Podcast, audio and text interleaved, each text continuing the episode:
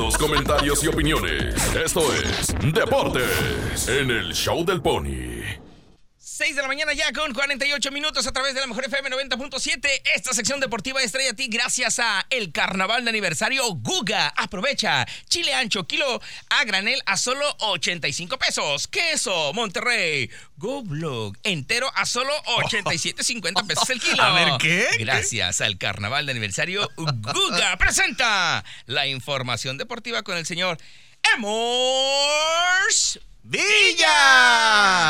días, Emors. Buenos días, buenos días. Feliz viernes para todos, listos para la información deportiva. Y arrancamos con los toros, toros, toros. Sí, que el día de ayer no perdieron ni pinga porque no jugaron frente a los Pericos de Puebla. Se canceló el tercer juego de la serie entre toros y pericos allá en la Angelópolis. El equipo Astado se lleva la serie con dos partidos ganados. El otro partido se lo llevó el dios Tlaloc, entonces va a quedar pendiente. Y este, bueno, al, al, momento, una buena gira en esta semana para el equipo de Omar Vizquel, que el día de hoy ya se está trasladando a Guadalajara, Jalisco, para enfrentar a los mariachis en lo que va a ser un fin de semana importante porque prácticamente se van a estar jugando estos dos equipos el liderato de la División Norte en la Liga Mexicana de Béisbol. Amor, el equipo de mariachis, sí, adelante. Una pregunta, este, los partidos pendientes, ¿cuándo los juegan esos? Eh, pues todavía no se sabe, pero es probable que en una próxima enfrenta, eh, en, digamos, otro próximo enfrentamiento Ajá. entre estos equipos pues se puede poner una doble cartelera. Pero ahí están okay. pendientes y, por ejemplo, eh, Guadalajara, que tiene 32 ganados y 11 perdidos, es primer lugar de la División Norte y el equipo de Tijuana tiene 31 ganados y 16 perdidos para ser el segundo mejor equipo en nivel general de la Liga Mexicana de Béisbol. Y como decías, el equipo de Guadalajara ha tenido bastantes partidos suspendidos esta temporada por lluvia allá en el occidente del país. Bueno, pero este fin de semana se enfrentan en el Estadio de los Charros de Jalisco, allá en el Estadio Panamericano en Guadalajara, y vamos a ver de qué cuero salen más correas. Hay que recordar que la última, eh, el último enfrentamiento de esos equipos se llevó la serie el equipo de Guadalajara aquí en Tijuana, entonces es hora de cobrar venganza allá en la tierra de los mariachis. Tiene usted toda la razón y le vamos a ganar esta serie. Va a ser nuestra. ¡Vámonos con todo, papi! Esta también será nuestra. Este, y, y, ojo que los eh, Diablos Rojos del México ya le están pisando los talones a los dos equipos, a los, a los de Tijuana y Guadalajara. ¿eh? Un saludo al Pony porque ya ahí va su equipo. 30 partidos ganados y 16 perdidos solamente está a un juego de diferencia del equipo de Tijuana, digamos en el standing general, que no tiene mucho que ver, pero sí en cuanto a las aspiraciones de los equipos para el playoff. Y como ahí sí tiene la primera bola, pues ya sabes, ¿no? Ahí sí hay apoyo. Okay. Ahora sí, vámonos con las grandes ligas. Ya, exactamente, grandes ligas, porque vuelve la actividad del día de hoy después del juego de estrellas y el parón de esta semana eh, por la actividad del partido entre las dos eh, divisiones y el equipo de los Padres de San Diego va a jugar frente a los Nacionales de Washington y en la otra serie que también atañe al equipo de San Diego, los Rockies de Colorado, los Rockies enfrentarán Los Rockies. a los Dodgers de Los Ángeles en lo que puede ser también un partido, una serie importante en la división oeste de la Liga Nacional. Les cuento, el equipo de San Diego sigue siendo tercero en este standing, tiene 53 ganados por 40 perdidos. Le siguen los Dodgers con 56-35 y los Gigantes de San Francisco, los mandones de todas las grandes ligas. Es el equipo que más gana, tiene 57 triunfos por 32 derrotas. Tu equipo, ni pinga, es un equipazo. Ah, eso, eso es que, mijo, andamos con todo y con tubo. ¡Vámonos! A ver, nómbrame tres jugadores de los gigantes. Este, vámonos con Cholos, ¿no, papi? Que viene un amistoso. ¿Qué rollo, amor? Sí, señores, día de mañana contra el Herediano de Costa Rica, atenta la afición de Tijuana porque se vuelven a abrir las puertas y esperan una mejor entrada. Hay que recordar que es el 60% de capacidad en el estadio para los eh, poseedores de Cholopaz.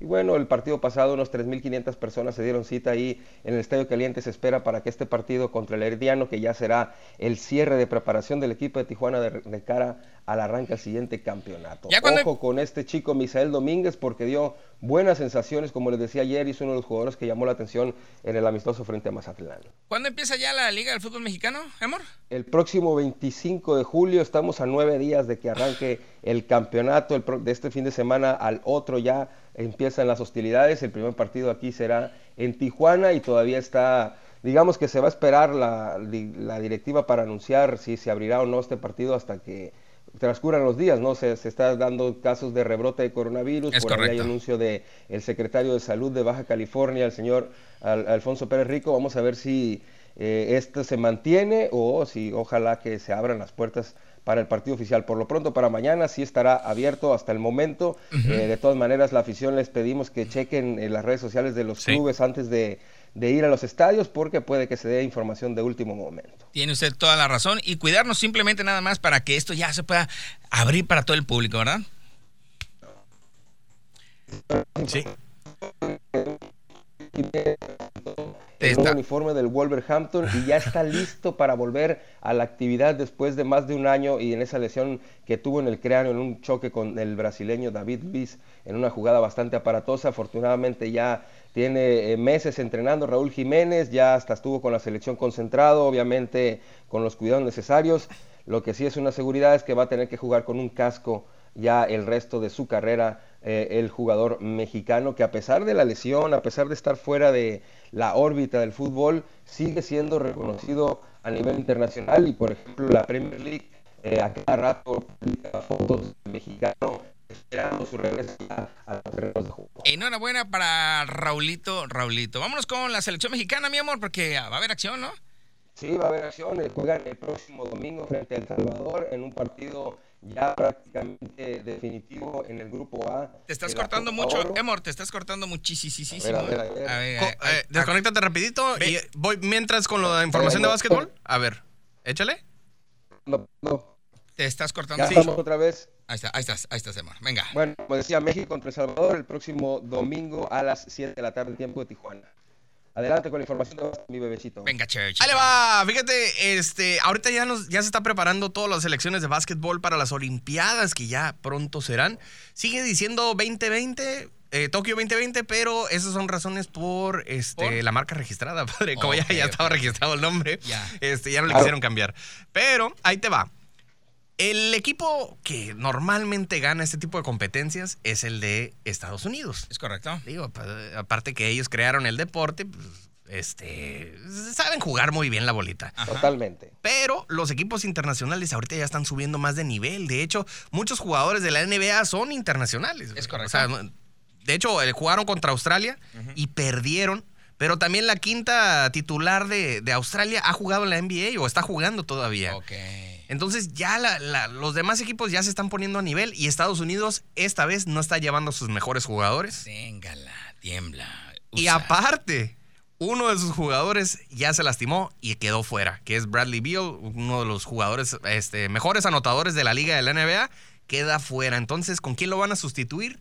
No sé, pero con esto te digo todo. Desde que dejaron a los profesionales jugar, solamente habían perdido dos. Dos. Dos encuentros que eran de práctica. Nada más. Solamente dos. De, estamos hablando del 92 más o menos. al 2020. Ok. Y este año, los dos primeros juegos de práctica los pierden ya. Tenga la papa.